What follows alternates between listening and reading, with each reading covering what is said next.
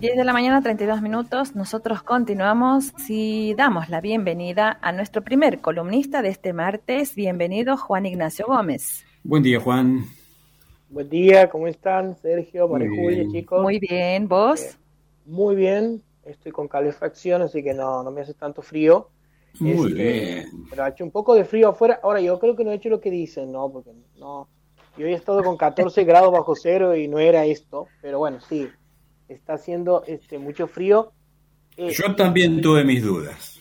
Sí, no, no, este, ya vamos a consultar bien con el servicio meteorológico, este, pero no, lo que sí mucho frío ha hecho, eso es, es obvio, es claro y es evidente. Y está ideal para ir al cine. Y este, hoy vamos a hablar de una película del cine. O sea, venimos hablando, la verdad, que todo este tiempo de películas en streaming y este, la verdad nos olvidamos que hay cine que los cines estaban funcionando, las dos salas, la sala de, la banda y la sala de aquí de, del hipermercado de Capital, este, y la verdad que han, estrenado, van a estrenar a partir de hoy una gran película, ¿no? Que no es ese cine, digamos, intelectual, ese cine que quiere eh, mostrar algo importante, ese cine que por ahí nosotros también lo criticamos porque lo decimos solemne, sino todo lo contrario. La verdad que es entretenimiento puro, es pochoclo puro, este, eh, es ese cine que lo único que quiere es hacer pasar un buen rato al espectador y por ahí jugar con un género que permite también este, homenajear al cine como es el género de acción. Si hay un género que permite eh, hacer homenajes constantes al cine de otra época, es precisamente el cine de acción. Y nos estamos refiriendo que a partir de hoy en las salas está la película Nadie, o como eh, dice en inglés, Nobody. Es una película que venía circulando por los este por internet hace varios meses, estrenado en Estados Unidos hace creo que cuatro o cinco meses. Este, yo la he podido ver no en forma ilegal, sino que el actor me ha pasado la película para que pueda hablar aquí en, en Radio Universidad, así que no, no la he visto en forma ilegal. Este, pero la verdad, precisamente, quería hacer este chiste con el actor, porque lo más grande que tiene la película es el actor. El protagonista es este Bob Odenkirk, Bob Odenkirk, que quizás el nombre no dice mucho, pero es el protagonista de dos series fundamentales de los últimos tiempos, que es este Better Call Saul y Breaking Bad. O sea, es el protagonista ineludible, es ese abogado tan particular de eh, Better Call Saul. Sí. ¿De qué se trata la película? Básicamente se trata literalmente, como dice el título, de un nadie. Este, el protagonista es una persona que tiene un trabajo mediocre, inclusive trabaja en una empresa que en realidad es de la familia de la esposa, este, no es una persona valiente, no es ese típico norteamericano, digamos, este, que podemos catalogar del héroe, hasta que entran a robar su casa, este, él no hace absolutamente nada, ese robo pone en peligro a su familia. Este, no voy a expoliar nada, pero voy a aclarar que no pasa mayores, obviamente, pero sí esa forma en que la sociedad lo empieza a tratar a él o que él se empieza a sentir tratado, este, va a despertar algo en él.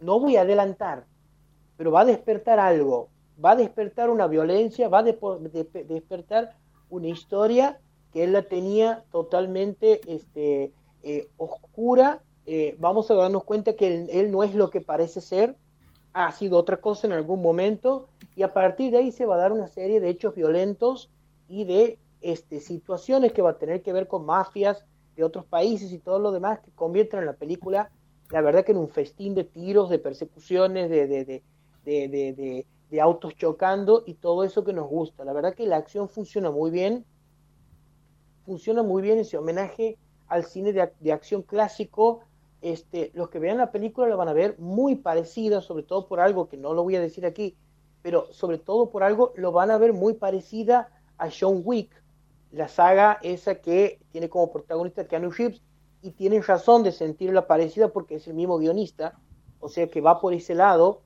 este, y obviamente vamos a tener esas, este, ese uso de lo gracioso, de lo ridículo, ese uso de lo exagerado, que también lo está haciendo en los últimos años Rápido y Furioso, este, y que hoy, digamos que en, sagas como John Wick y seguramente como Nobody, porque creo que se va a convertir en una saga, o por lo menos va a tener una secuela, eso seguro.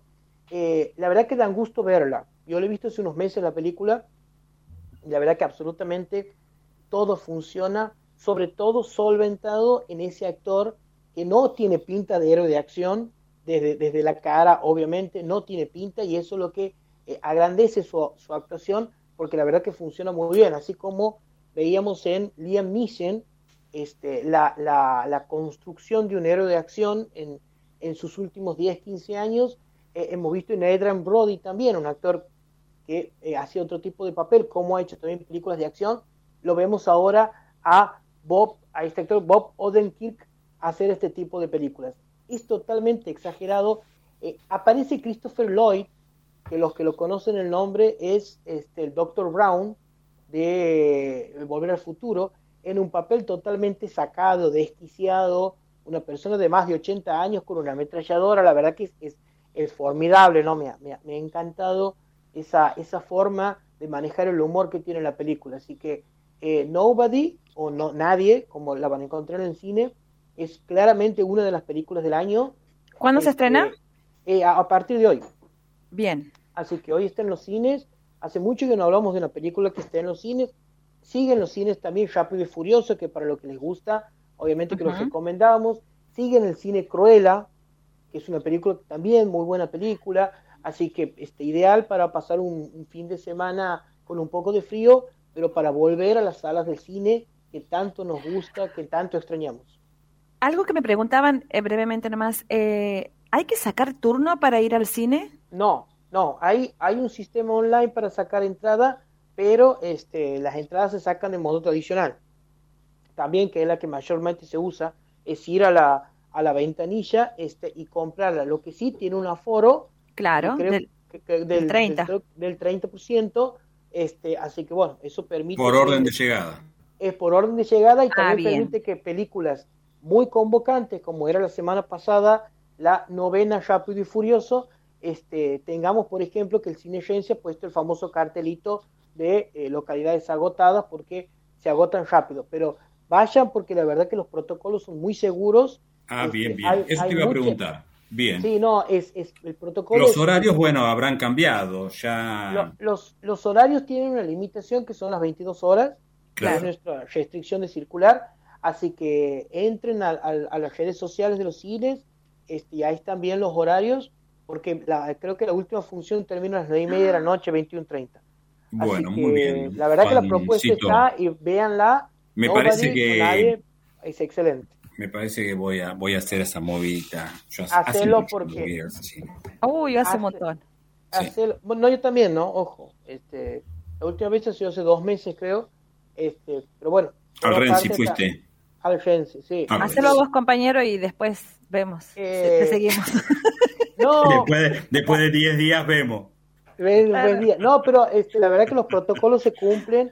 El Eh, humor las negro. dos hablan. Hoy María Julia amaneció con humor negro, ¿no? Sí, lo he notado, lo he notado. El humor negro es el mejor humor que existe.